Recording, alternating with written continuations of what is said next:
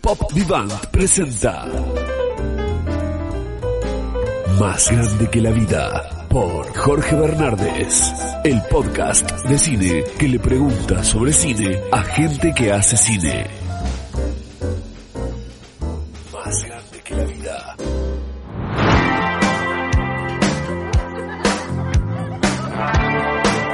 Hola, esto es Más Grande que la Vida, el podcast de cine de Pop Vivant, donde hablamos de cine con gente que hace cine. Nuestro invitado de hoy es Alejandro Hartman.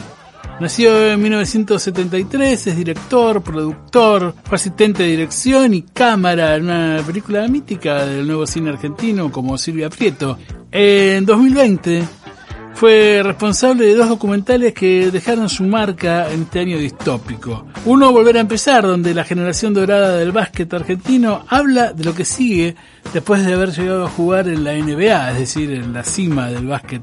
Y el otro documental se llamó Carmel y fue un momento muy raro del año de la pandemia en el que la sociedad argentina trajo desde el pasado la memoria del caso de María Marta García Belsunce y durante un par de semanas fue una especie de evento en el que nadie dejó de dejar su opinión sobre lo que había pasado aquella tarde en el country. Alejandro Hartman ya está en línea y enseguida empezamos a charlar con él.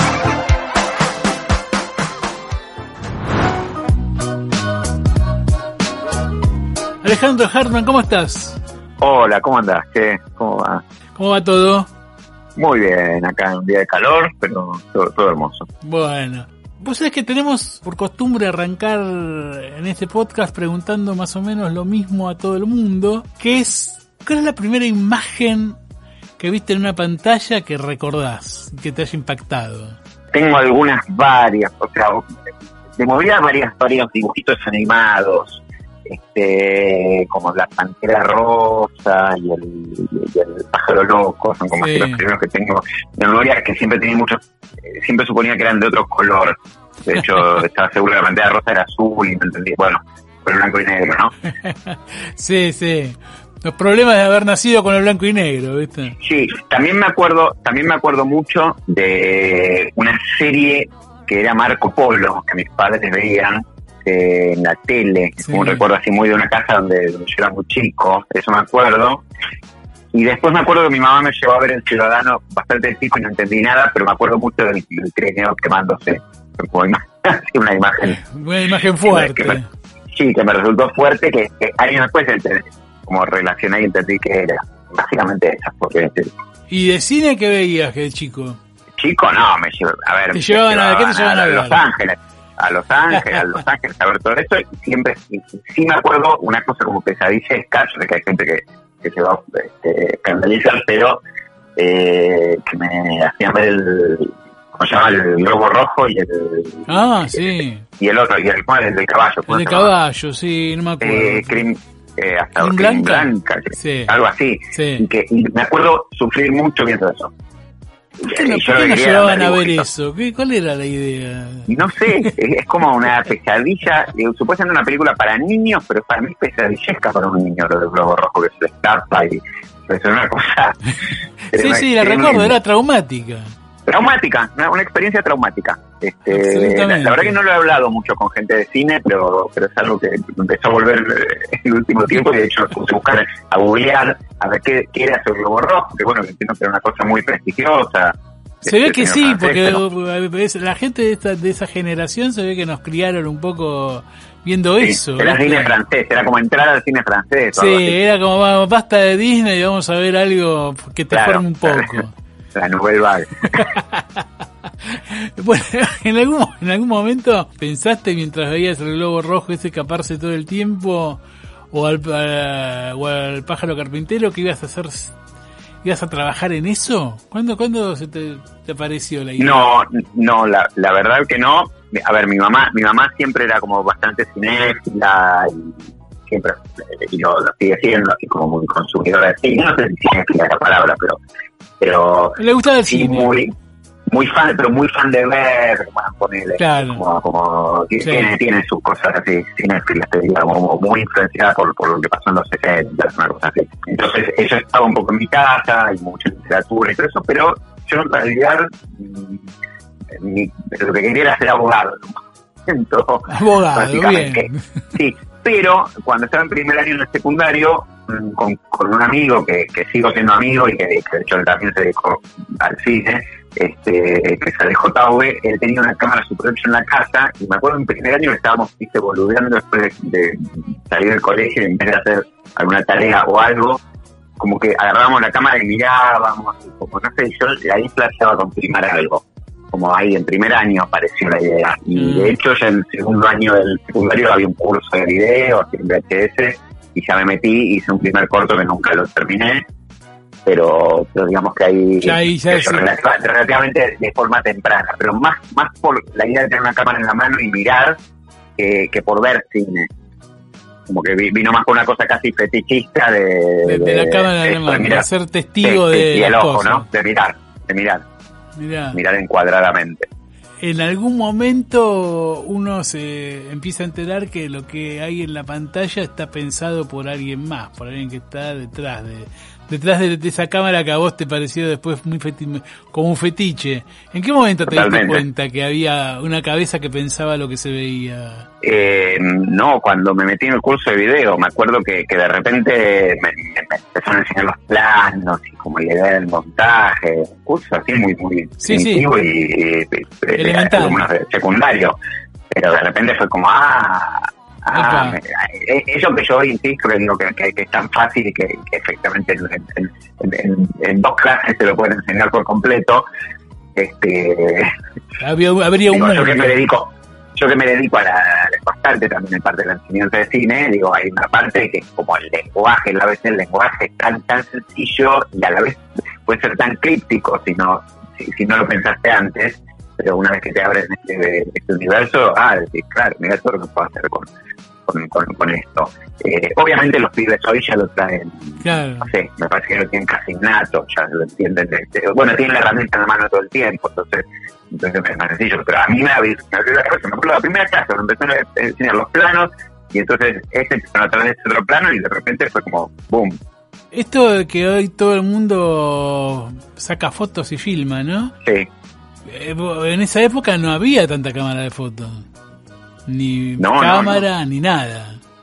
no, no, no. Y digo, alguien así de, no sé, yo soy así de una clase media, bien media, no, no. Claro, era- era caro. Ni VHS, ni VHS, ni nada de eso, ni Super 8 hubo en mi casa nunca.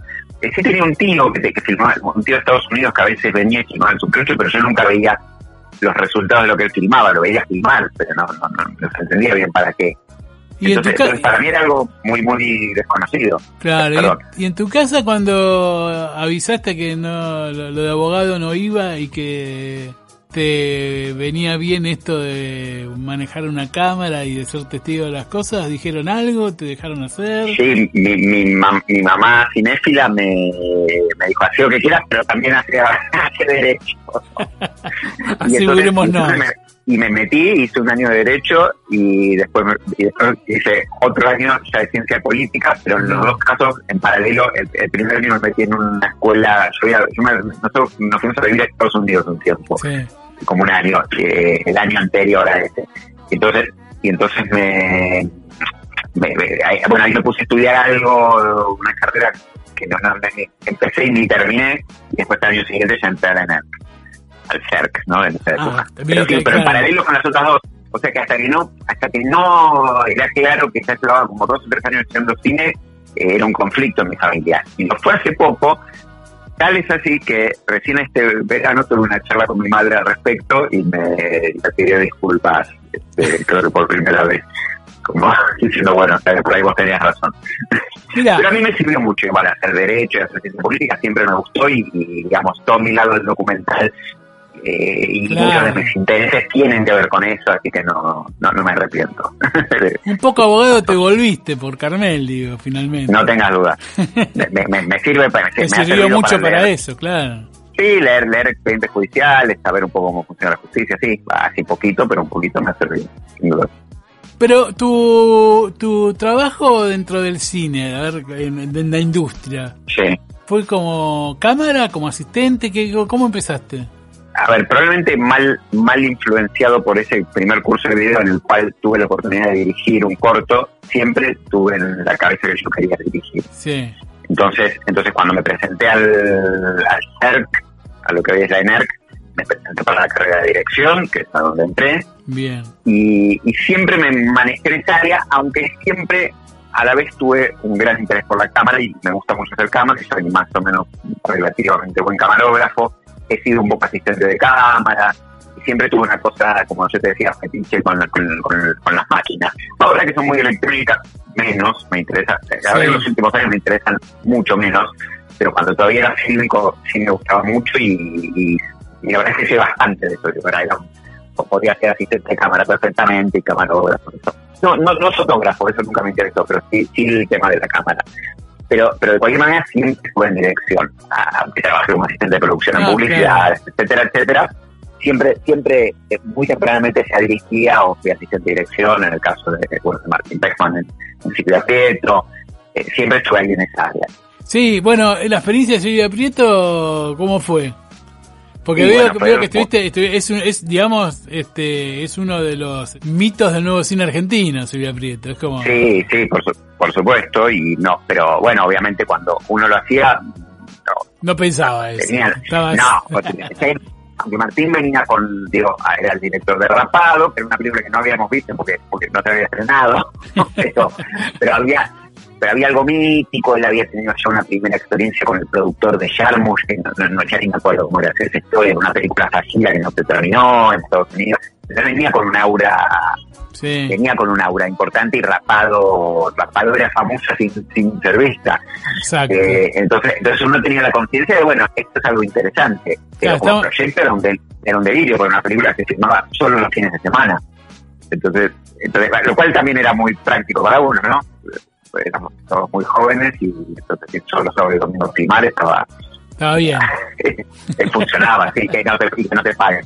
Después nos pagaron al final, hay que decirlo.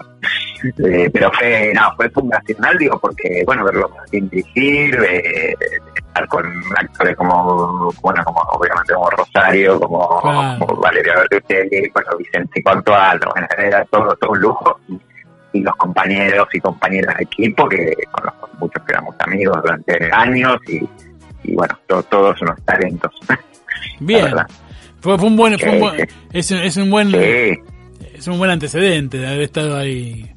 No, sin duda, sin duda. Y, y- y divertido, divertido, de, de- de la cosa de estar eso, filmando cuatro años una película, tres años, porque es el tiempo. Te hiciste un corto después y después hiciste un, un- tenés un largo que es un ciencia ficción, podemos decir. No, un thriller, no, Un no, es un thriller. con, con alguito de ciencia ficción, muy Sí. poquito. Hoy, hoy ya creo que ni es, Ni, no claro, no da. considerado, porque ya, ya debe existir lo que, lo que era por ahí un poco ciencia ficción en ese entonces. Es cierto, es cierto. Este, ¿Cómo fue esa hice- experiencia? hice- hice primero mi tesis en la, en, en la- en la escuela, que la hice ahí como en paralelo al, al final de Silvia Prieto. Sí. Llegué a filmar algo en lo de Martín Rejman, que después no quedó, pero hicimos, me prestó la, la casa como escena, como locación, una escenita. Y, y después, en, bueno, un, un tiempo después, me dio muchas ganas de filmar una película. Me acuerdo cuando vi la celebración en particular, como Mm. dije, eh, pero mira, mira, eh, más, más, más, que nada por el método de producción, como decir, bueno, pero si estos tipos van y filman con, con una cámara que, en medio de la misma cámara que yo, yo tenía una cámara compartida con Néstor Frenkel, con Eduardo Shedlin y con otra gente, y éramos, éramos una banda que teníamos una cámara, pero que era la misma con la que habían filmado la celebración.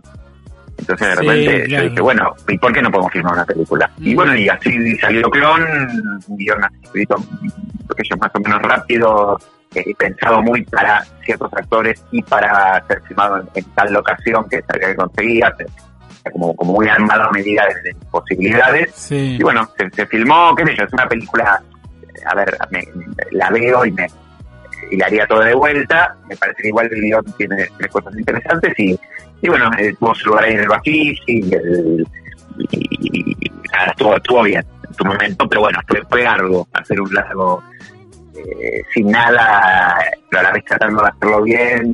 Estoy filmando cinco semanas, qué sé yo, fue, fue, un poco desgastante, creo.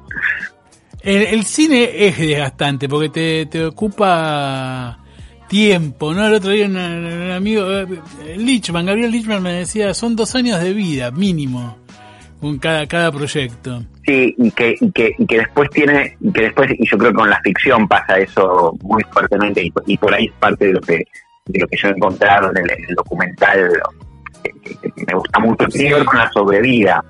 Eh, son dos años, por lo menos, tremendamente intensos, que, lamentablemente es como que se acaban enseguida, como de mm. repente, de repente viene el momento, el momento culmine, el momento que, para el cual hemos trabajado, viste, es muy difícil después, convertirlo en algo que, trascienda y que, y que dure. Y, eso, eso para mí es como probablemente el lado más complicado.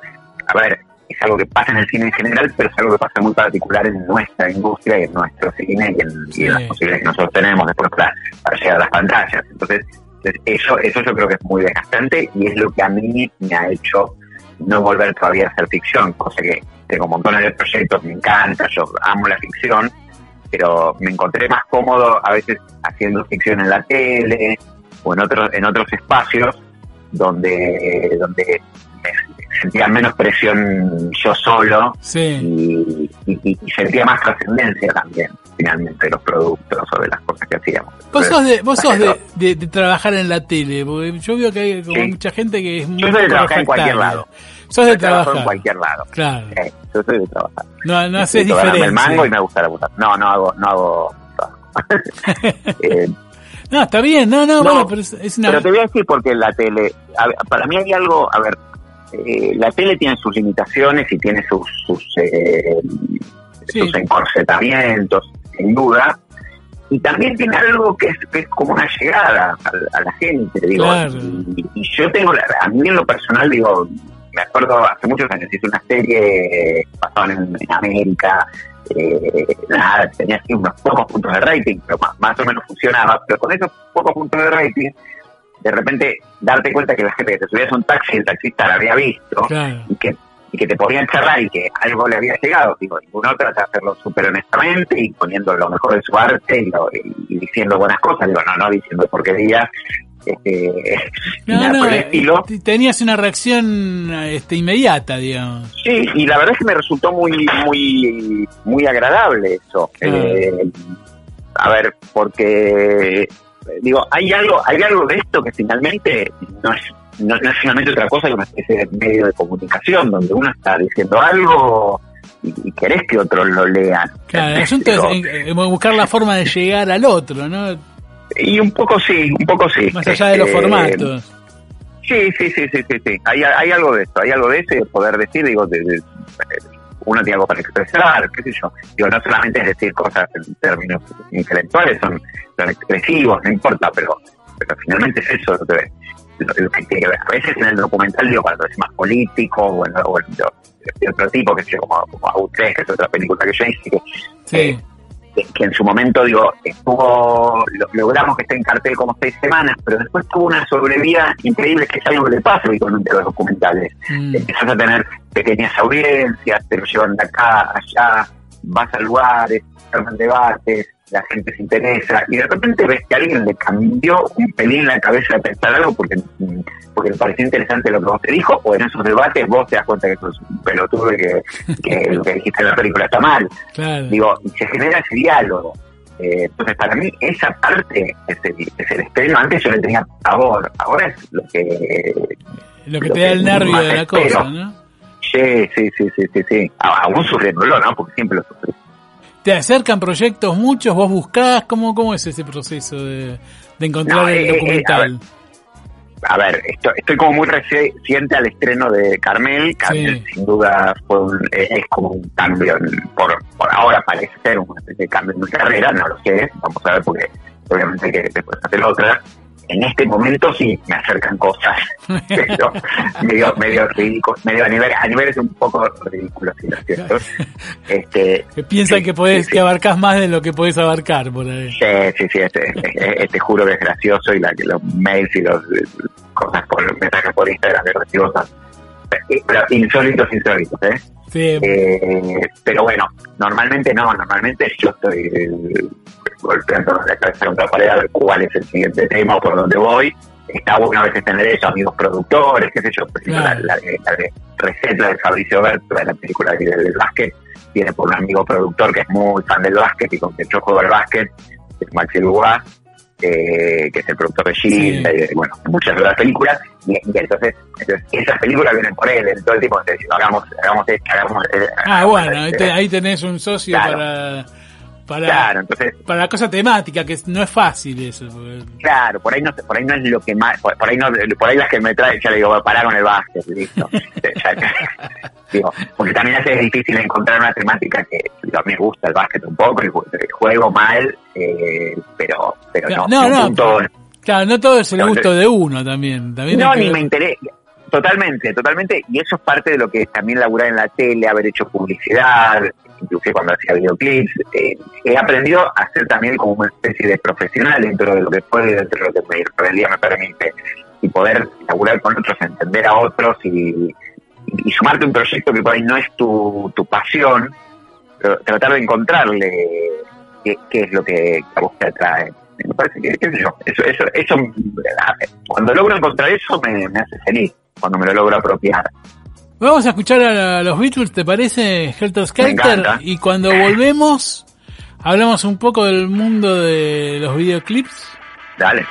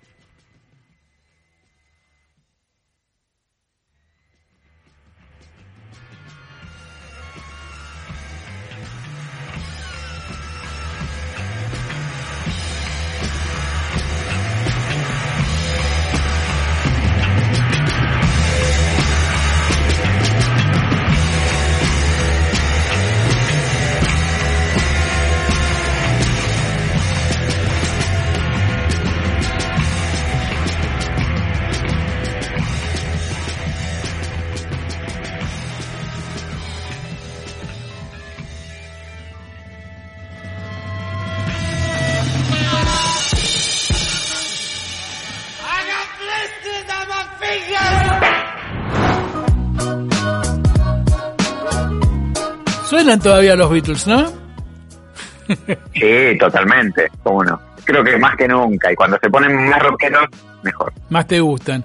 ¿Cómo fue tu Sí. paso por el mundo del videoclip? ¿Seguís haciendo clips?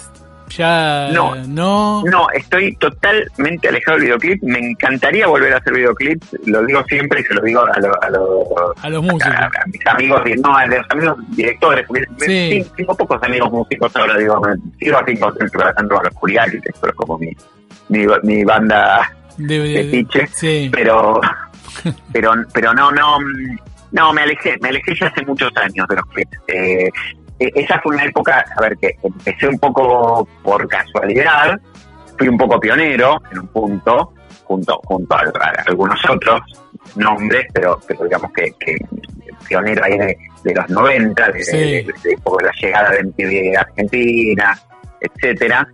Eh, yo era súper joven y, y ahí sí fue una época en la cual yo me di el lujo de, de trabajar casi siempre con bandas que a mí me gustaran. Que no es Iba yo a poco, buscar ¿eh? a las bandas. No, no es poco. También me pasó que, de digamos que de casualidad, mi, no me con mi tercer videoclip fue Virgen de Riña de los Curiaki. Mm. Eh, de casualidad porque porque lo conocí a Manuel en un asado y yo tenía un VHS del clip anterior que había hecho y, y lo puse para un amigo y de Manuel, a quien yo ni conocía ni sabía quién era. Sí. Después me dijeron, sí, los, los de Pechugo, porque Los pechugos, claro. los pechugos, entonces, pero era- tampoco era el hijo de Spinetta, Manuel, entonces tampoco era, bueno, Claro, sí, era, sí. era como el menos conocido. Eh, eh, y, y él se flasheó que se podía hacer un videoclip en 16 milímetros y qué sé yo, y ahí me llamaron. Entonces, es como que entré, como mi tercer videoclip, eh, de repente era, era de una gente con Claro. un talento bestial, y, y ahí entramos en una seguidilla que hicimos seis videoclips seguidos. Entonces yo también me, me posicioné en ir a buscar bandas que me gustaran y todo eso. Y la verdad es que nunca gané plata haciendo videoclips. En el momento nos ganamos, me gané dos premios en TV, eh, premio AGE, eh, no, no sé qué cosas Pero la más. pasaste Y bien. La pasé re bien, pero en el momento no ganábamos plata y era como era como siempre, debíamos el, el impuesto, el IVA, el monotributo, no sé Siempre era pasaba siempre- algo. siempre faltaba, no, pero siempre faltaba, era así, ¿eh? Si me quería guardar algo de plata porque no había pagado los impuestos. Siempre era así. Y en un momento eh, me pasó otra cosa, las discográficas empezaron a pedir un contrato bastante Mm. leonino donde, donde vos seas el responsable de todo, Ah, pero no eras el dueño de nada. Qué raro la cualquier- discográfica con esa. Raro, ¿no? Entonces, pero porque antes no había contrato. De hecho, si yo quisiera, a ver, siempre lo pienso, digo, si yo quisiera eh, tener algún tipo de litigio respecto a todos los videoclips que hice sin contrato, que encima tengo todos los negativos guardados, Lo podrías hacer. estoy seguro que lo ganaría porque había un vacío legal. No había ningún contrato, no había nada. Pero bueno, no, no, no quiero entrar en esta. Pero... Tu, tu abogado pero- interno sigue ahí, ¿eh? Sí, ahí, sí, ahí. Eh, no, porque en un momento veías que de repente agarraban y hacían una propaganda de Musimundo con los videoclips que vos habías Claro, filmado. Claro. ¿Entendés? Y Sí, sí, eh, sí. ¿Pero qué está pasando? Y yo no vi un No había su Digo, a, a ver, al menos ir a Barajame, es un video que, que lo hicimos tipo cooperativa. Era tan poca la plata y, y a la vez estaba tan bueno hacerlo que me acuerdo, me acuerdo que agarramos y dijimos, bueno, todos vamos a cobrar 200 pesos cada uno. Que eran 200 dólares, ¿no? Claro, no era sí, tampoco, sí. pero era, era poco igual. No, Y pero todos, ah, para todos, una banda todos, que ¿eh? tenía como una una una Bueno. proyección importante, ¿no? Claro, claro. Entonces, y cobramos todos 200 pesos cada uno. O sea, eh, los eléctricos, yo, todo- hicimos una cosa así cooperativa. Todo el mundo cobra lo mismo y listo, de la mejor manera. Sí. Eh, y así, y así, y así se hizo. Eh, entonces, en un momento dejé de atender el teléfono a la discográfica. Me pasó Claro. eso, entré a laburar en publicidad, en otras cosas, y dije, bueno, basta. Eh, y ahí como que me, me alejé, después volví a hacer uno de Tonolé, en, creo que en 2007, algo así, que me gustó mucho, que lo hice Sí. en un par de jornadas eh, y después no hice nunca más. Pero, pero bueno, pero para mí fue una época rica de experimentación, de, de jugar, de neologismos. De, Sí, no, de claro, de, inventar cosas, ¿no? Sí, totalmente, de, libertad total, digamos. En un a ver, libertad total no, porque a la vez tenés un cliente con el videoclip, que Sí. es el músico. Pero no es lo mismo tener cliente a la Coca-Cola o a un canal de televisión que a los Puriaki o a todos tus muertos. Porque además supongo que el músico, el músico quiere, seguramente te, te provocaría cosas nuevas, te Sí, propondría te peleas, cosas. si quiere cosas, con, con, con ellos, con Da- Dante y con Manuel, son- ellos mismos son directores. Digo, Claro. eh, eh, bueno, hay, Sí, hay- sí. hay dos videos que, que hemos codirigido, porque porque eh, Dante tiene una cabeza cinematográfica y es un fan de, de, de, de Scorsese y sabe cine, ¿viste? Entonces, bueno, es un placer hasta la parte en la peleas. Y es una responsabilidad, claro, y llega un momento en que Sí. chocás. Sí, sí, sí, sí. Sí, sí, sí, y bueno, y es, es- en un punto, es- yo, yo siempre digo, el videoclip es, es, es un género en un punto comercial, Sí. donde vos estás vendiendo algo, pero estás vendiendo arte, finalmente, Claro. y no es lo mismo, estás vendiendo música. Bien. Y ahí hay que, hay que y, y estás vendiendo música de otro. Ah, bueno, claro, claro, Y ahí hay, hay que hay que consensuar. totalmente, pero bueno, después tenés casos como, no sé, digo, que a mí me fascinan como los videos de Gondry y Bjork, Claro. para mí es como, como, como cuando hay una unión perfecta, donde, donde la, la- la increíble locura visual de Gondi se junta con la música increíble de Bjork y generan una tercera cosa que no es ni la canción ni el video solo, que es el videoclip. claro. Y- y bueno, es un hecho artístico artistas. aparte, digamos. Claro, claro, pero bueno, ahí, está, el videoclip tiene latente esa posibilidad. Este, a- aún cuando haces un reggaetón de, la- de lo peor que te imagines, yo creo que esa posibilidad está latente. Totalmente, totalmente. Yo siempre, siempre cuando, viste, cuando uno ejerce la crítica y uno a veces charla con, con otros críticos, yo digo, yo nunca pierdo de vista que detrás del peor bodrio hay gente que puso algo ahí. No tengas dudas de eso. Entonces hay que ser este contemplativo con todo, ¿no? No, no, no por eso vas a regalar nada, pero No, ni, ni, ni te tiene ni siquiera que gustar para por nada. eso, pero respetar, ¿viste? A ver, yo creo, yo tengo, yo desde la idea, lo, lo hablo mucho con mis alumnos es- esto, eh, yo creo que digo que cualquiera que tiene la caradurez de agarrar un micrófono y ponerse a cantar delante de una cámara, delante de gente, eh, evidentemente tiene algo para expresar, Claro. algún tipo de locura, de Sí, histrionismo, de lo que quiera. Tiene algo para Entonces- mostrar. entonces, tiene algo para mostrar, tiene, hay algo, hay algo expresivo y, Sí. y- y finalmente digo, el arte tiene que ver con eso, con, con el, con, con lo que conmueve, lo que te mueve, de- viene de ahí. A ver, por supuesto, eso no tiene, de vuelta, uno no tiene por qué regalar nada ni te tiene por qué gustar eso que hace, pero, seguramente hay algo genuino. en- en- entonces, desde solo eso me merece alguna clase de respeto. Punto, y digo, listo, ahí terminó. No, no voy a hacer una, una apología del, del, del reggaetón, pero No, no, pero está bien. del reggaetón industrial, Sí. pero me parece que hay algo, hay algo ahí en, el, en el derecho artístico y, y está bueno, qué sé yo. Y, y- eso mismo se aplica a la tele y a, y a- No, incluso cuando, aparecieron, cuando aparecieron estos videos que se empezaron a filmar desde el teléfono, bueno, que eran muy creativos, ¿no? Porque, más allá de la música Claro. que mostraran, ¿eh? había algo raro ahí. Había algo Totalmente, para prestar totalmente. atención.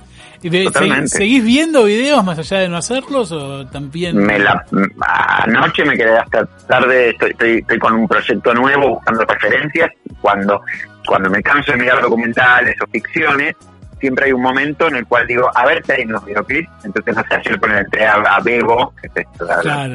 Vivo, no sé cómo Sí. se llama, la- el, que, el, que, el, que, el que nos el que hace que el que me hace un anuncio en YouTube que me mandan cartas vez que pongo mis propios videos en mi propio reel y me avisan que les estoy robando los derechos. Bueno, de esas cosas.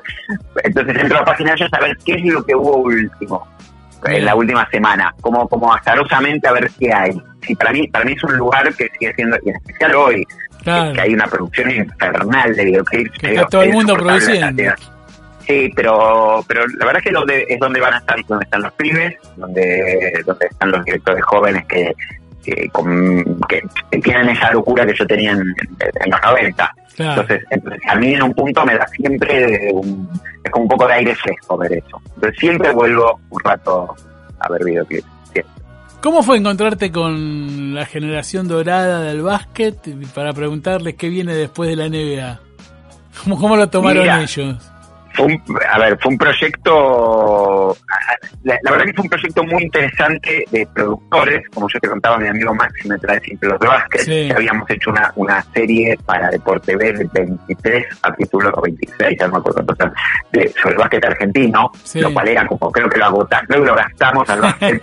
ya no quedaba Porque- tema porque- por tocar. No, no había nada, no, no, ya- ya había un par de refritos, pero estaba buena y tuvimos la oportunidad de conocer a la generación dorada. Habíamos viajado, Claro, en esa, en de hecho, a San Antonio a conocerlo a Ginóbili, habíamos hecho así una, una gira por Estados Unidos en ese momento, así que conocíamos un poco. Maxi se había producido otra película que se llama Tiempo Muerto, que es un documental que hicieron eh, Baltasar Stockman y, y su hermano Iván, Mm. eh, sobre el- la eh, sobre la historia de los campeones del año 50 que habían Sí. sido prohibidos por la Revolución Libertadora, que es Muy un documental interesante. muy lindo. Sí, sí, sí. Eh, con lo cual, ya se había metido, esto lo menciono porque Maxi, como productor y fan de- de- del básquet eh, puro, ya se había metido en una especie de lado B del deporte. Claro. Entonces, entonces venían un poco dadas las condiciones para redoblar la apuesta. claro, para ir para ese lado, ¿no? Para ver qué viene Claro, después. ¿entendés? no quedarse en una cosa de puro homenaje Sí, y todo eso. sí. Entonces, eh, y también sumó otro productor que es Fernando Collazo, el Poncho Sauer, que también tenía una mirada muy, muy descargámonos del libreto. Claro, había Eh, confianza para hacerlo, ¿no? Había confianza para hacer algo así. conocían. Yo había filmado,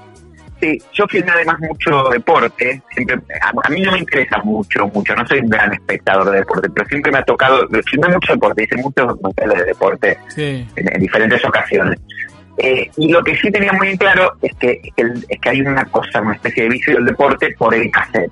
Eh, que, que Mm. es repetir siempre lo mismo, Sí. dar las historias muy, muy hechas, siempre apuntar a lo ético y al, al heroísmo y todo eso. Entonces, cuando apareció este proyecto, eh, rápidamente todos nos pusimos de acuerdo en que lo que, que estábamos con un jugador cuya historia era, era en realidad medio un drama, porque ya estaba retirado, pero nunca se había retirado, pero a la vez había tenido todo este drama del corazón. Claro. Y entonces, enseguida, cuando lo conocimos a Fabricio, nos empezamos a dar cuenta que, que era un tipo que estaba escapándole a, a, a su, a su realidad y a su pasado, eh, le estaba escapando algo, era, era muy claro. Y bueno, y se volvió, El se volvió como fácil empezar a Claro. meterse en eso. Y, a ver, la, la realidad es la siguiente, los todos los deportistas de alta competición que yo conozco, por lo menos de altos campeones de verdad, eh, vengan del estrato social que vengan, sean quienes sean, yo conozco muchos por, por mi trabajo, Sí. pero es que son todos gente muy inteligente, muy inteligente, pueden tener más o menos cultura, pero, pero Sí, pero inteligencia siempre- tienen, claro, sí, sí, sí. Sí, sin duda. Y entonces digo, bueno, Fabri es re inteligente y, y además es muy sensible, además tiene un lado artístico y le interesa la música. Y, y, y enseguida entendió ¿Cuál era el- que cuál era el algo juego? interesante sí, en exponerse y mostrarse de esa manera. Claro. Entonces, ah, pero ojo, fue, fue difícil también, porque también se nos escapaba a nosotros. Porque, porque no, me imagino, claro. Le producía contradicciones. Sí. Entonces, bueno, ahí fue, fue una lucha que también tardamos como dos, dos años filmando, pero, pero bueno, fue saliendo. Y, y- y los demás, lo que a mí más me sorprendió es que los demás, que no eran protagonistas, digo, Chapu Noción y el propio Que Ginóbili, son estrellas, eh, por otro lado. que son estrellas, todos entendieron también y se prestaron a eso y, y fueron a abrir un poco, digo, nociones diciendo lo nuestro, el deporte es salud, el deporte es salud, las pelotas, dice nociones. Claro. Lo que nosotros hacemos no es salud. Es competición Como- a full. Sí, yo tengo la, la cintura, tengo la rodilla Claro. de un viejo de 60, estoy hecho mierda. este, Exponerse, ¿no? Se abrieron. Sí, sí, entendieron que, que había algo interesante encontrar ese lado, este, no, no heroico justamente. Reset Y se puede ver hoy. Está, en Flow en Está este Flow. momento. Sí, Buenísimo. sí, sí, está, está en Flow, así que quienes tengan Flow la, la pueden ver. Bueno, el, el- el siguiente tema que, que programaste no- ni siquiera necesita presentación, no vamos a decir nada porque es el señor Caetano Veloso. Así que vamos a escucharlo y seguimos, ya vamos con la última parte de la entrevista. Alejandro. Dale. Uma tigresa de unhas negras e íris cor de mel. Uma mulher, uma beleza que me aconteceu. Esfregando a pele de ouro marrom do seu corpo contra o meu, me falou que o mal é bom e o bem cruel.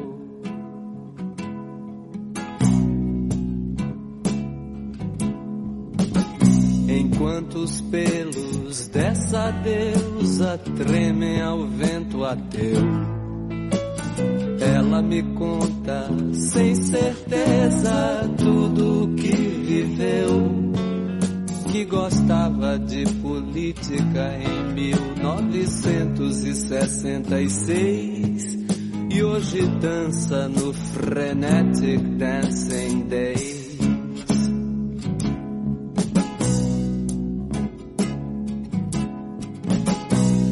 Ela me conta que era atriz e trabalhou no rap.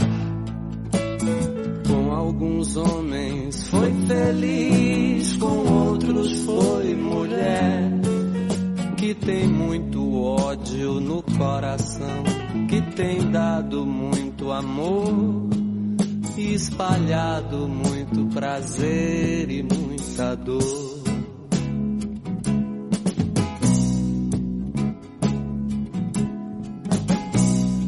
Mas ela ao mesmo tempo diz que tudo vai mudar.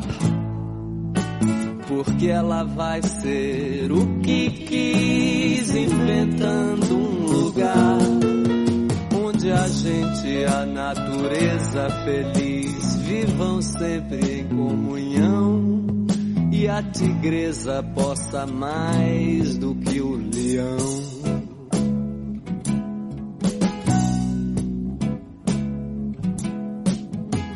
As garras da felina me marcaram o coração.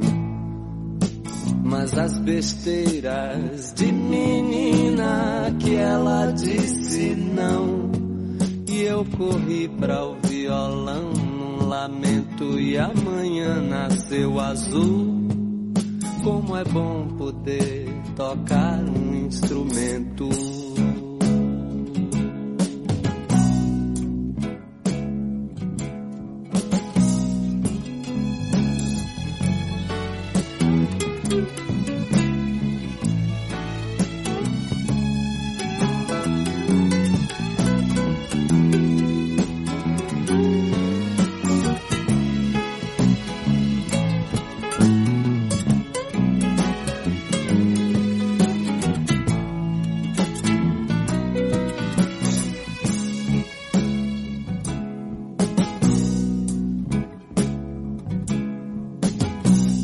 Tigresa de unhas negras e íris cor de mel.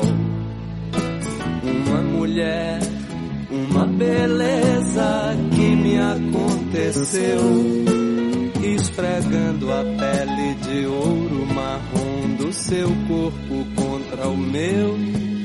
Me falou que o mal é bom e o bem cruel.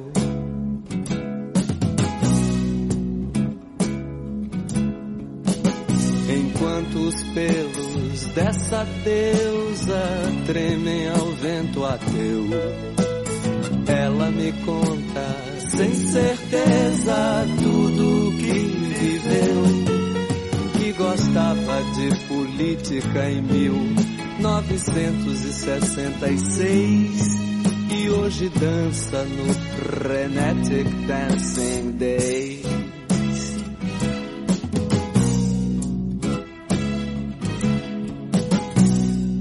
Me conta que era atriz e trabalhou no rap. Com alguns homens foi feliz, com outros foi mulher. Que tem muito ódio no coração, que tem dado muito amor, espalhado muito prazer e muita dor.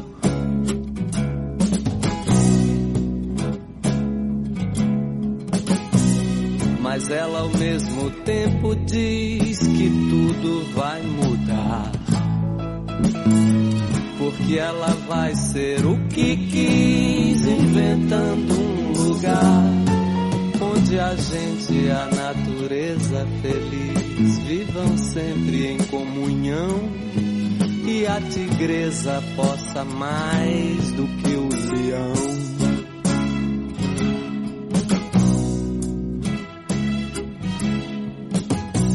Garras da felina me marcaram o coração. Mas as besteiras de menina que ela disse não. E eu corri para o violão num lamento. E amanhã nasceu azul.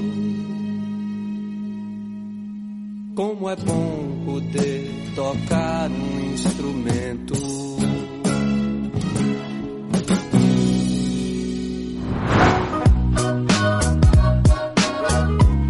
¿Seguís escuchando a Veloso seguido? Hace no mucho lo puse en Spotify ahí en el, en el living, un poco para, para hacer gimnasia, no sé por qué lo puse. Veloso que no es muy para hacer gimnasia. Pero no, no tanto, no tanto. Porque Eh, sigue produciendo, bueno, ¿viste?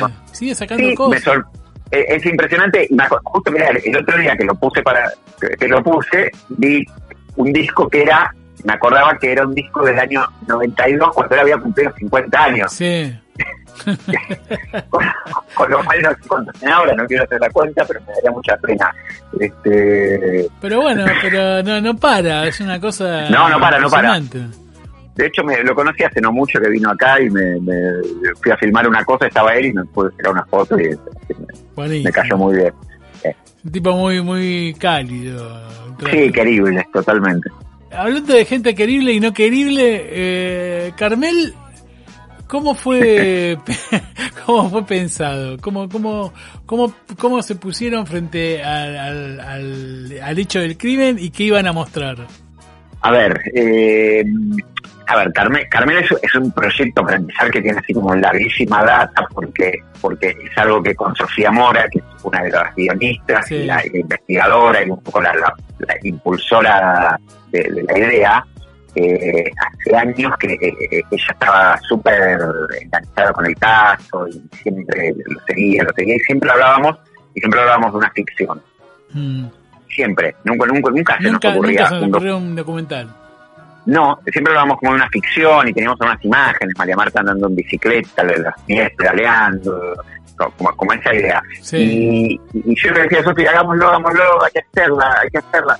Eh, no, pero nos van a matar, era, era como, nos daba miedo, ¿viste? Porque no, no Sí. sabes qué hay ahí atrás. Claro. Y, y después bueno, siempre quedaba en la nada. Después en un momento a mí alguien me, me alguien- una, una persona vía, vía otro director me, me dijo, vos que estás en el documental, eh, tengo una persona que hace un documental, ¿vos te interesa? Bueno, puede ser, ¿sobre qué? Sobre, sobre García Belsunce. Ah, bueno. Digo, dale. Entonces me empiezo a juntar con esta persona que quería producir o dirigir, no se entendía que quería hacer. Y ahí apareció un poco la idea del documental, como que era, era como un largo. Eh, pero después yo me di cuenta que esta persona estaba como muy muy de un lado, muy sesgada, tenía Ah. una mirada muy muy muy a favor de un lado para Sí. involucrar más en el caso y, y no llegamos a un acuerdo porque yo ahí sí ya desde el vamos decía no no no para no me vengas a vender que uno es inocente y el otro es culpable sí o sí porque no no Claro, no quiero de eso. movida no yo ne- necesito investigarlo y aparte así lo investigué y estoy muy convencido en una película yo necesito mostrar los dos lados Sí. entonces, entonces también quedó de vuelta en la nada. Hasta que finalmente, de vuelta en los últimos años, volvió un poco la idea eh, con Sofía y con, y con, y con dos guionistas más, que son eh, eh, Tomás Esposato y Lucas Bucci, Sí. que además son directores, volvió la idea ya de, de hacer una serie documental, como un poco todo, todo, todo, todo cuajo. Pero entonces, Son directores, vamos a decir, vamos a, hagamos un alto De una- acá, de una una gran película que se llama Los Payasos. Sí, Una sí. Gran, gran, Un- gran película. Un Dream Team tenías ahí, porque Sofía es una gran directora también. Sí, obvio, obvio. No, el, no, no, el- sí, el sí, documental de Rodolfo Livingston. Búsquenlo. Totalmente, y, su- y la, y la hora de la siesta, que es su, su Sí, su- ficción, su que, ficción. que es hermosa y gran, gran ganadora de, de Mar del Plata. Eh, no, no, era totalmente un tintín en, en, en toda la parte de guion y después, y después bueno, digamos, con esta idea Claro. se lo llevé, se lo llevaba Vanessa Ragone, que creo que no tardó ni tres minutos en decirme, sí, ¿tienen algo escrito? Acuerdo, nunca me pasó algo así. Pero yo enseguida sentí que teníamos algo Que había algo interesante. Sí, eh, me di cuenta que había algo interesante y, y- y rápidamente dije, bueno, a ver, ¿quién es el productor más? eh, yo me di cuenta que tenía algo bueno y que teníamos que, Que la única manera de más. hacerlo y de sacarnos, no, pero no solo eso, la única manera de sacarnos esos miedos que nos, siempre nos daba el caso y de estar cubiertos y de que fuera factible hacerlo Ah. y, de que, y de que toda esta gente hablara, Era tener un respaldo no- grande. tenía que tenía que ser muy grande. Claro. O sea, yo enseguida tuve esta idea. Entonces, entonces dije, bueno, ¿quién es el productor al que yo, Alejandro Calman, en la Argentina, tengo acceso más grande? Bueno, es Vanessa Ragone, que a quien la conozco así de la vida, pero no, Sí. no, no que éramos amigos ni nada por el estilo, nunca le había ni mandado un mail, creo. Eh, no, nos conocemos de la NER, de Sí, las sí, clases sí. lugares juntos, no, no más que eso. Yo dije, bueno, me tiro el lance, eh, voy, voy al Oscar. Claro, sí, sí, porque- vamos, vamos a, a lo máximo. voy al Oscar porque quiero ir a Netflix. Claro. Digo, era así un poco el pensamiento. Entonces, entonces me acuerdo, le mandé el mensaje, che, ¿te interesa? Estamos acá con Sofía Mora pensando esto. Y me tardó tres minutos por Messenger de, de Facebook, me acuerdo de mandar el mensaje. Dijo, sí, sí, justo estoy buscando un proyecto para presentar alguna plataforma. Me encanta el caso, lo conozco. Y, listo. Extraordinario. y bueno, y ahí se armó el directo en, De ahí en sa- serio. salieron a entrevistar Porque sin Vanessa no hubiese sido posible, esa, esa es la verdad. Ent- entonces, bueno, volviendo un poco a, a- a cuál era la mirada, sí, tiene que ver con estas dos cosas de, de que, que te mencioné antes. Por un lado, la idea de la ficción, que ya estaba, la idea de ciertas imágenes, eh, María Marta la bicicleta, había, había algunas imágenes recurrentes que, que ya estaban ahí en la cabeza. Y por otro lado, esto de la experiencia fallida del documental anterior, que tenía que ver con tenemos que tener las, todas las voces posibles, no nos casemos con nada. Entonces, un poco sobre esas dos cosas eh, se construyó la, la, la, serie, la idea de la serie. Y eso siempre fue mando, especialmente lo segundo, digamos, no tratar de no casarnos, de quedarnos un poco en, en el medio ante un caso que no estaba resuelto, que la justicia no Ah, había claro, todavía, resuelto nada. todavía están pasando cosas dentro del caso. Exacto, exacto. ¿Qué fue lo que más te sorprendió de la respuesta del público, digamos? ¿Y qué tuvieron algún alguna este alguna apretada, algo de propio del caso? Las dos cosas te pregunto al mismo tiempo, mira. La, la segunda no tuvimos ninguna apretada de ninguna especie. Ninguna Eh, ninguna reacción de nadie. No, sí, sí, las que son Vox Populi Sí, sí, sí, bueno, a, que, a, que, a, que, a que, digo, parte de la familia no, no, no- no le gustó, no toda la familia. Después, a ver, después se armó toda una una, una de, de- de programa de, de las dos de la tarde, Sí, claro. que, que ya es otra cosa y todos empezaron a opinar. Y eso no lo manejás, pero además. eso ya, ya está más allá de uno, Sí. ¿viste? Y, y ahí sí, en esa no participo, digo, todo esto que te hablé de la tele, ahí en esa ya no participo. Claro. A ver, sí, me- si me pusieron sombrero en nariz de payaso y unas botas tejanas, voy y, y- y me divertiría, pero Sí. digo, Pero no eh, para eso, eso. solo lo puedo ver como arte, te diría, no como periodismo. Eh, pero, pero digamos, más allá de eso, digo, sí hubo, hubo dos miembros en particular de la familia que no, les- que no les gustó desde Mm. este, y, y otros que me parece que no, no fue tan así, que, que en principio no, no sí, están le- tan... no les pareció tan grave, después, después cambiaron de opinión, pero, pero en principio no. Eh, esas fueron como las reacciones y sí tuve obviamente contactos internos porque para mí digo, son personas, no, son sí, personajes de una película, son personas, eh, me interesaba su reacción, me interesaba que, eh, digo, no, no, no quería herir a nadie, eh, eso para mí es súper importante, entonces, entonces yo tuve mis contactos en privado absolutamente con todos. Pero apretada de ninguna De ningún lado. especie, nadie, no, nada, cero, Bueno. cero, cero, cero. Y respecto a las reacciones del público, el- no, lo primero que me sorprendió es cómo la necesidad de, de los argentinos de, de- de encontrar alguna grieta en donde la haya este, y de posicionarse Claro. rápidamente. de ¿viste? tomar De partido. Sí, sacar el cuero y, y- ¿viste? Eh, eso, eso me sorprendió. Yo no esperaba que la gente encontrara cosas que, bueno, que para mí eran, eran un poco graciosas y Sí. ridículas, pero, pero no me imaginaba que iban a generar eso. La verdad es que me, me sorprendió la- el nivel de reacción, los memes, los stickers, todo lo que se armó me pareció como un delirio. eh, a ver, es genial, en un punto, eh, la persona, una- un- digamos, alguien con quien nosotros trabajamos nos decía, bueno, vos te das cuenta, el- el éxito no tiene que ver, de algo no tiene que ver con, necesariamente con, con los números, Claro. si no te das cuenta, lo sentís Sí, y a lo lejos, cuando, cuando permea la cultura popular. Bueno, la verdad es que Carmel, digo, a su medida y, y con lo que puede ser una serie y un documental, digo, recordemos en qué estamos, pero dentro de, de- de ese contexto, en algún lugar permeó algo. Y nada, es, es muy sorprendente, no, nunca me lo imaginé. ¿Te guardaste los stickers o no? No Los tengo, están, en- están en WhatsApp. No, yo, yo, yo decidí no entrar en eso. eh, digo, de vuelta. Para mí detrás, digo, Claro, no, vos tenés una relación con la gente del caso, tampoco son podés- personas, son personas Sí, que, sí, sí. Que, que han sufrido mucho y, y- y- a ver, es, es la parte que menos me gustó, a la vez entiendo que es como parte de- del éxito de la serie, eh, es, es un poco contradictorio y es algo que, que te expones haciendo documental. Ahora, lo volviste a traer un poco a la, a la vista del público cuando había desaparecido. Totalmente, lo trajimos, eh, pero viste, pero siempre te preguntás, decís, bueno, la gente, si la gente ya lo sabe, pero Y si no, no, estamos dando, viste, uno cree nada. que la gente sabe, pero no sabe. pero no, pero no. No. Este, bueno, también, eh, es lo que a nosotros nos sorprendió cuando nos metimos a hacerlo. Digo, Mm. las cosas nos sorprendían y todo nos parecía increíble y bueno, evidentemente a la gente le, le pasó algo similar. Sea, fascinación se la pudimos trasladar. Exactamente. Bueno, Alejandro, no te molestamos más. Nos vamos con Charlie García. Y No me molesta. No te molesta. Te agradezco mucho la charla. Disculpa que te haya ocupado tanto tiempo. No, por favor, me encanta. Este, bueno, Sí, saludo, ahí a toda la gente que, que- que escucha podcast y, y que está en las redes. A ver cuándo nos vemos. Dale, claro que sí. claro que Suerte, sí. che, un abrazo.